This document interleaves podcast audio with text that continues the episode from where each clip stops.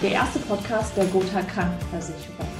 Wir starten mit einer Podcast-Reihe zum Thema BKV. Nützliche Infos, Tipps und Tricks ganz exklusiv hier im Podcast. Nachdem wir im letzten Podcast die BKV im Allgemeinen thematisiert haben, spreche ich heute mit Nico Reckert über seinen Weg zur betrieblichen Krankenversicherung. Nico ist Partner bei RMB3. Er verkauft schon seit über drei Jahren die Tarife der betrieblichen Krankenversicherung. Und ja, hallo Nico, schön, dass du dir heute Zeit genommen hast. Ja, hallo Lisa, gerne, gerne. Ich freue mich, heute hier zu sein. Ja, ich bin gespannt, welche Vorteile du in der BKV siehst. Ähm, eine Frage, die mich am Anfang brennend interessiert, ist, wie viele BKV-Tarife hast du schon verkauft? Puh, ich, ich denke, das waren zehn bis zwölf Stück. Ich weiß es nicht haargenau, aber so in der Größenordnung wird es sein. Okay, das sind auf jeden Fall schon ein paar Verträge. Und wie kommst, dass du dich dem BKV-Segment, sag ich mal, gewidmet hast?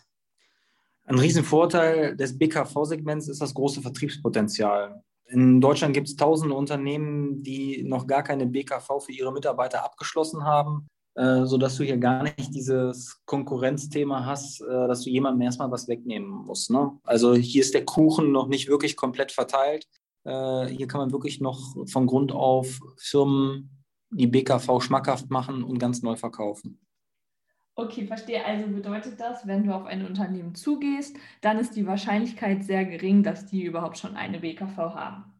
Genau richtig. Und ähm, man unterscheidet in der BKV ja zwischen Arbeitgeberfinanzierung und Arbeitnehmerfinanzierung. Hast du da irgendeine Präferenz, die du lieber anbietest?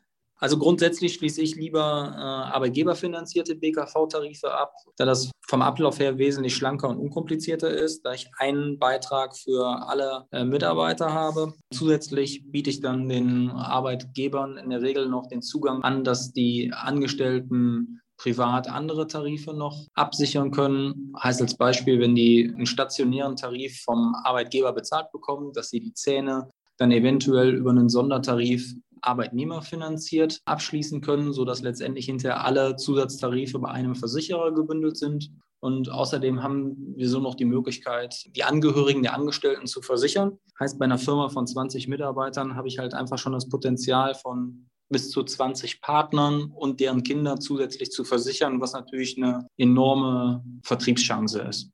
Also, wenn ich mir jetzt vorstelle, dass du ein Unternehmen mit 20 Mitarbeitern versicherst, die Mitarbeiter, ihre Partner und gegebenenfalls noch deren Kinder dann zusätzlich noch eine arbeitnehmerfinanzierte BKV abschließen, beziehungsweise generell ihre Tarife zur Gotha wechseln oder Tarife bei der Gotha abschließen, dann klingt das, wenn ich das mal so sagen darf, nach viel Provision in meinen Ohren. Ähm, wie genau ist das denn mit der Provision und der Stornohaftung im BKV-Segment? Ja, natürlich mache ich den Job, um Geld zu verdienen. Und da ist das BKV-Segment eine total attraktive Nummer. Wir bekommen in der Spitze 6,5 Monatsbeiträge Provision plus die eineinhalb Monatsbeiträge Sonderprovision für Zusatzgeschäft. Heißt, ich komme in der Spitze auf bis zu acht Monatsbeiträgen Provision. Das kann sich jeder zu Fuß ausrechnen, dass ich da wirklich ganz schnell viel Geld verdienen kann und habe lediglich ein Jahr Stornohaftung, was wir ja ansonsten im Krankenvollversicherungsbereich mit fünf Jahren Stornohaftung haben oder im betrieblichen Altersvorsorgesegment, wo ja auch durchgehend immer fünf Jahre Stornohaftung ist. Und würdest du sagen, es ist einfach, BKV-Tarife zu verkaufen? Also man muss schon sagen, dass man sich mit der Thematik schon beschäftigen muss, BKV. Ne? Also man hat ein paar steuerliche Aspekte zu beachten, als Beispiel die 44 Euro Sachwertbezugsgrenze. Da muss man sich ein bisschen mit beschäftigen, sodass man halt auch ein Gespräch mit einem Steuerberater des jeweiligen Kunden auch äh, gestalten kann. Alles in allem ist das aber auch kein Hexenwerk. Und wenn man sich mit seinen Tarifen ein wenig beschäftigt, wie halt auch die verschiedenen Gesundheitsprüfungen in den jeweiligen Tarifen ist, dann ist das alles in allem eine sehr unkomplizierte Geschichte. Wenn ich das richtig in Erinnerung habe, unterstützt GVU ja auch dabei, wenn man sich auf dem BKV-Segment noch etwas unsicher fühlt, oder? Ja, absolut. Also GVU unterstützt hier tatkräftig. Die sind immer sehr gut zu erreichen, sind sehr schnell mit der Umsetzung und die Verkaufsunterlagen sind immer top aufgearbeitet. Wir haben da wirklich gute, verständliche Verkaufsunterlagen und neuerdings haben wir ja auch noch das Beratungstool, das einen so Schritt für Schritt ähm, trotzdem aber so individuell durch die BKV-Beratung führt. Mich freut, dass du das Beratungstool ansprichst. Um ja, das Beratungstool wird es auch in einer späteren Folge nochmal genauer gehen.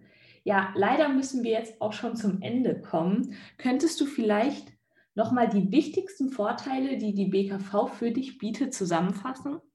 Ja klar, erstmal die BKV bietet ein enormes Vertriebspotenzial, weil der Kuchen einfach noch nicht verteilt ist und ganz viele Unternehmen noch keine BKV angeboten haben bei ihren Mitarbeitern. Das zweite Thema ist, dass ich durch die Mitarbeiter potenziell nochmal ganz viele neue Kunden akquirieren kann durch die Familienmitglieder, die auch mit Sondertarifen zu versorgen sind und Hauptgrund eine extrem attraktive Provision in der BKV und eine zwölfmonatige Stornohaftung, die extrem kurz ist. Das sind für mich die absoluten Highlights.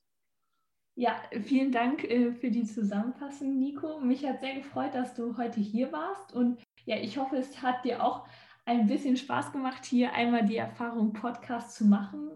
Ja, vielen Dank für die Einladung, Lisa. Für mich war es tatsächlich die erste Erfahrung mit einem Podcast und äh, ich fand es total spannend und ja, freue mich wieder von dir zu hören. Mach's gut. Mach's gut, tschö. Ciao.